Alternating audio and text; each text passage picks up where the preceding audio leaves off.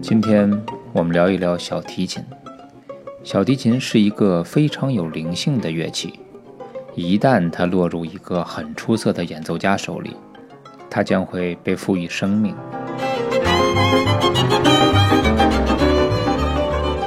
小提琴一共有四根弦，它是弓弦乐器，是提琴家族中的最重要的成员。这个家族体系包括中提琴、大提琴和低音提琴。应该说，它是一种旋律的乐器，它能奏出旋律，但主要是以单线条为主。当然，它也可以奏出双音，但是全曲演奏双音不常见。这个与钢琴呢完全不一样，因为它常常和与其他的乐器一起来演奏。我们现在听到的就是它和钢琴的配合，它的音域不宽。只有三个半八度，但是它的音色非常的亮丽，拉动的是人们的心弦。一个出色的小提琴手能够传达出非常丰富的感情，能够使音色清冽甜美，让旋律具有非常迷人的魅力。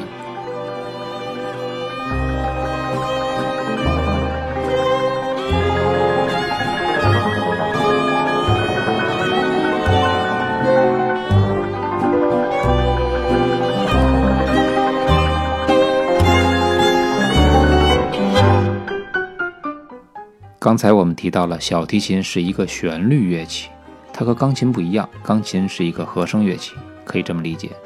我们有十个手指，在钢琴上可以弹奏十个音，同时发声，有和声效果。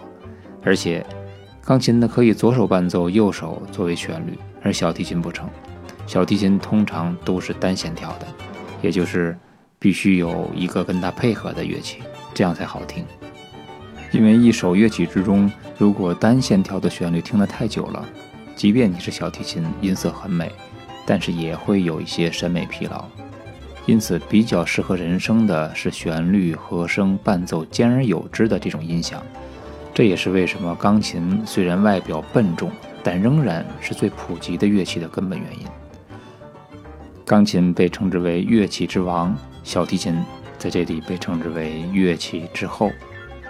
我想，这个称号给予小提琴，足以说明了小提琴在整个的乐器家族之中非常重要的地位。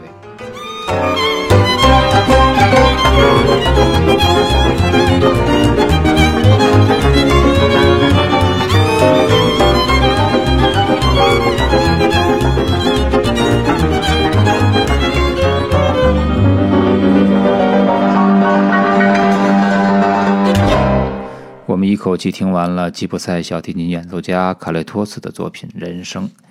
这个卡雷托斯是一个可以说是一个怪才，或者是叫鬼才。他说自己很丑，但他第二句话是“但我很厉害”。这个广告语用在这个肥胖的、矮小身材、八字胡高高翘起的吉普赛小提琴演奏家身上，简直再恰当不过了。他的作品热情狂野，充满了激情。一把小提琴在他手里，就像刚才我们最开始的时候提到的，就像注入了灵魂一样，而他就像神一样的演奏着。其实，同样的一个乐器，在每一个不同的演奏家手里面，都会演绎出完全截然不同的风格。现在我们换一首温和一点的小提琴曲，大家可以借此机会听一听小提琴的音色，顺便比较一下不同的演奏家他们的不同演绎风格。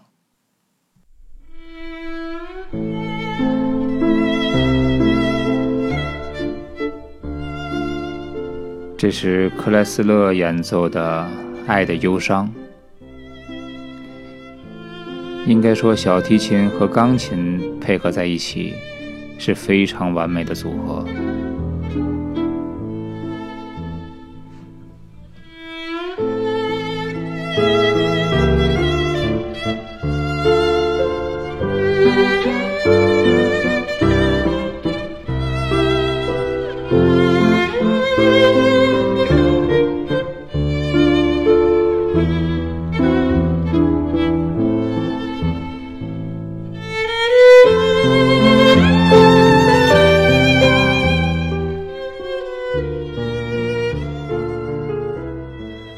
斯·克莱斯勒是一名非常出色的演奏家，同时他也是一位作曲家。其实很多演奏家都走上了作曲的道路，能够演奏自己的作品是很多人的梦想。克莱斯勒曾经做过一首关于中国的曲目，叫《中国花鼓》，我们可以借此机会听一听，听一听小提琴是如何描绘中国音乐的。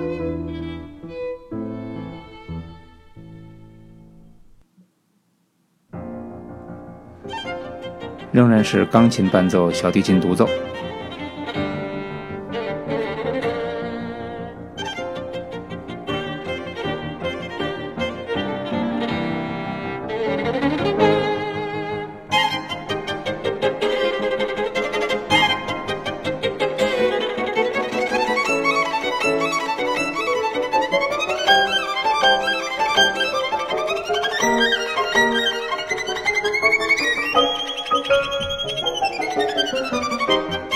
般西洋作曲家在用东方旋律作曲时，总是采用速度比较徐缓的曲调，也就是东方风格的舞曲。但是这首曲子完全突破了那种模式，而采用的是急速的、华丽的、细腻的旋律，以及快速的节奏。这个既充分地发挥了小提琴的演奏技巧，它又描绘了中国民俗中迎神大会的那种热闹喧嚣的欢乐气氛。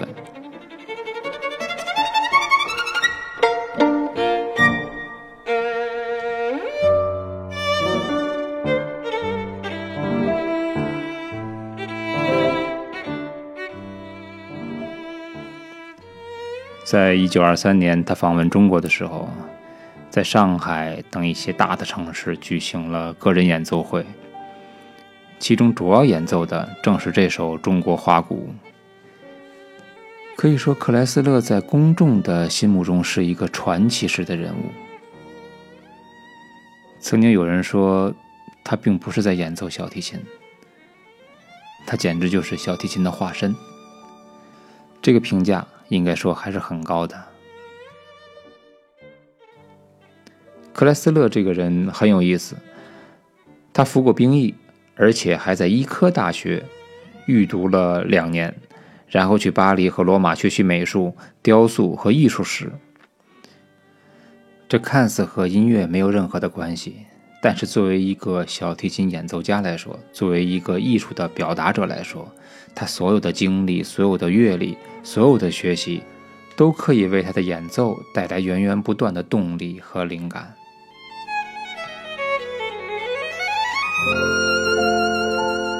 在过去所有的小提琴大师之中，克莱斯勒演奏的音乐可能是最容易被理解的。我想，这也有可能是他的丰富的阅历，使得他的作品，他演绎出来的声音不但美妙，而且还非常具有人情的味道。我们可以倾听一下他演奏出来的曲子，好像给人一种非常轻松自在的那种感受，有一种邀请你和他一同进入音乐的感觉。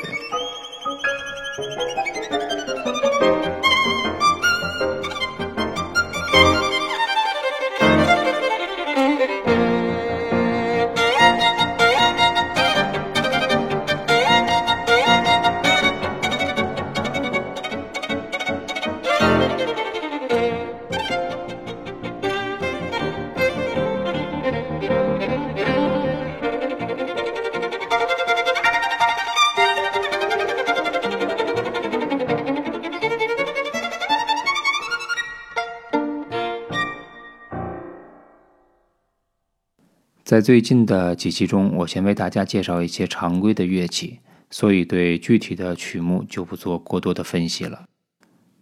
这里是天天向上 FM，十分钟听懂古典音乐，我是嘉天，我们下期再见。